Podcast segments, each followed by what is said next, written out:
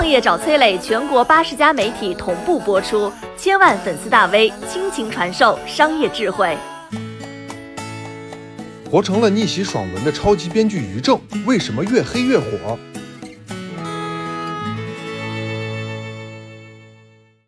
人就是这样，喜欢捧草根儿、捧不出名的人，从贫贱的人身上看到闪光点。一旦当这个草根和弱势的人成功了，人们就会重新审视他，认为他不够完美，有很多的缺点，就会往死里骂他。以上这段话有点水平吧？说这话的人呢，他有多成功？他旗下有十二家以上的公司，是各大电视台网络争相合作的对象。九年前，他一部《宫》把《大秘密》捧红到天上。二零一八年，光《延禧攻略》这一部剧的收入就达到三亿多。顺手一提携赵丽颖，又当红不让。有人估算他的身价四十亿以上。这个人叫于正，目前被全国上百名编剧作家联合抵制。但是他倔强的小表情呢，没有任何风吹草动，甚至还表露出一种我就喜欢你们看不上我，又打不倒我的样子。烦他的叫他文贼，因为他传出过好多次抄袭的实锤；喜欢他的专门看他的轻功戏穿越剧，而且马不停蹄。大卖的秘诀说起来也很简单，叫拼凑被市场验证过的爆款情节，裹上穿越逆袭的面包糠，放在油锅里擦炸一下，年轻的女观众都馋哭了。其实就是披着古装的爽文爽剧，在文坛，于正堪称与郭小四比翼双飞，一决雌雌。看着脂粉很厚、母了吧唧的，实际上他是一个非常深刻的人，非常懂观众，非常懂人性。他自己本身就是一个草根逆袭的标准爽文剧本。于正一九七八年生于浙江海宁，这里的特产是钱塘江大潮和皮革城。普通家庭，但是父母舍得给他买书。男孩子吧，爱看金庸很正常。于正与众不同，他还爱看琼瑶和席绢。我就比他差多了，我爱看舒克贝塔啊。父亲感觉九岁的小鱼看多了那些风花雪月，也不出去打球打架什么的，缺乏男子气概。训斥一番之后。小鱼说了一声：“哼，讨厌。”敏感，这是文艺创作者都有的天赋。偏执，某种意义上也是创作者的电池。学校组织唱歌比赛，小鱼报名，一张嘴直接跑调，全班几十个人哄堂大笑。一般孩子哪受得了这个？但是强大的小鱼硬是把整首歌还给唱完了。之后，靠笔杆子，文化课成绩还考取了全班第一。这一下，全班同学都对他按太阳穴、轮刮眼眶，刮目相看，然后继续嘲笑他。你小时候身边有没有成绩很好，但却性格怪怪的同学？小孩子未经世俗教化，那种直不愣登的恶意，有时比成人世界里来的更不加修饰。十九岁做着文艺梦的于正，考上戏表演系。因为表演要考声台形表专业课，他两次落榜，然后以笔杆子改考新闻系，然后入校以后以旁听生的身份去学表演。这样的把着门框的旁听，既有一种曲线逐梦、怒发冲冠、凭栏处潇潇雨歇的悲壮，又有一种无言独上西楼月如钩、寂寞梧桐深院锁清秋的自怜。学校举行文艺汇演，大学生于正又勇敢登台，因为紧张浑身筛糠，两股战战急于先走。后来呢，又去剧组跑龙套当演员。传说有次拍了上百条都没过，导演气得在暴雨当中怒骂：“赶紧让这个人给我领盒饭！”这不是回一句讨厌就能解决的，这对任何年轻人来说都是信仰的崩溃。拯救于正的，还是笔杆子。他开始帮电视台写小剧本，一集一千块，很快就挣了四五万。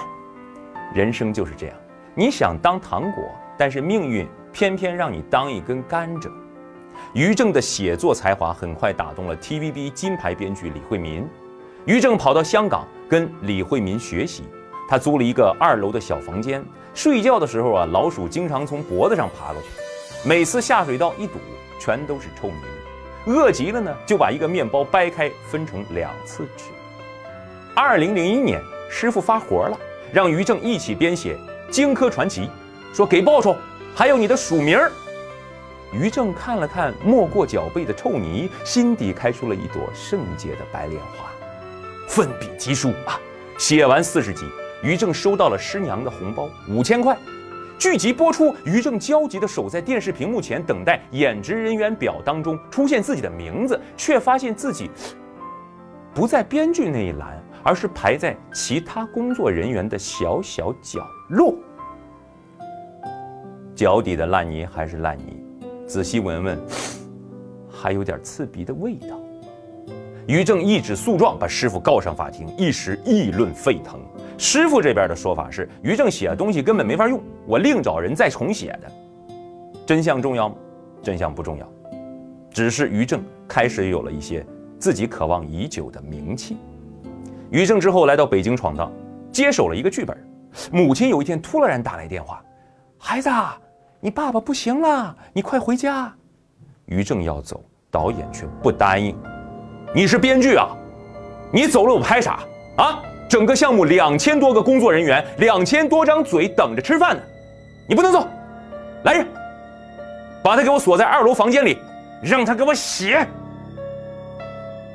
导演是真的残酷，是你你会怎么做？于情，于理，于正会怎么做？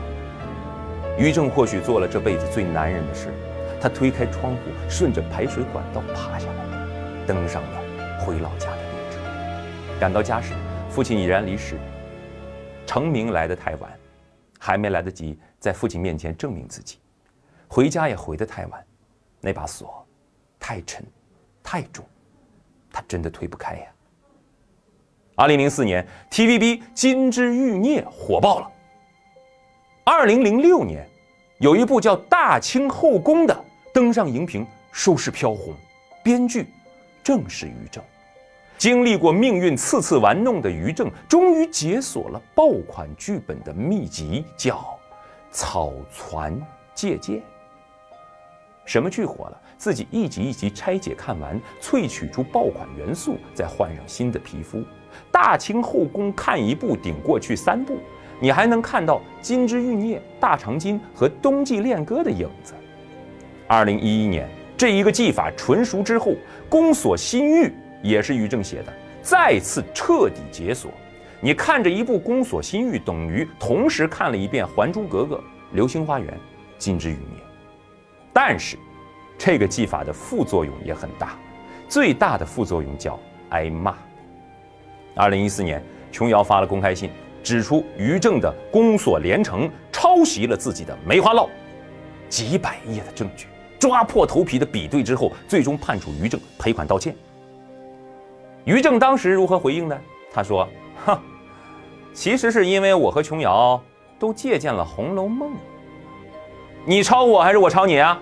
哈 哈是我们都在抄祖宗。”那一年，已经有琼瑶领衔的编剧界联合署名批判过于正，可是于正呢？我接着编，我接着拍，我拍一部又火一部，我气死你！他真的做到了，而且他早已经不是那个被锁在二楼的小编剧，而升级为制作人，把锁拿在了自己手里。就像他现在可以坐在综艺舞台上，评价其他演员的演技。于正会被锤倒吗？因为平台喜欢他，资本垂青他。爆款编剧加上上一部爆款剧集提携出的爆款演员，再加上黑红体制的争议话题，想不火都难。文艺创作充满各种不确定性，而于正用自己的方式把各种不确定性变得板上钉钉。看到这里，郭小四儿应该会深深表示认同。于正啊，其实很可怜，但同时他也很可气。你烦他吗？烦也没用。因为他有他的海量观众，你骂他吗？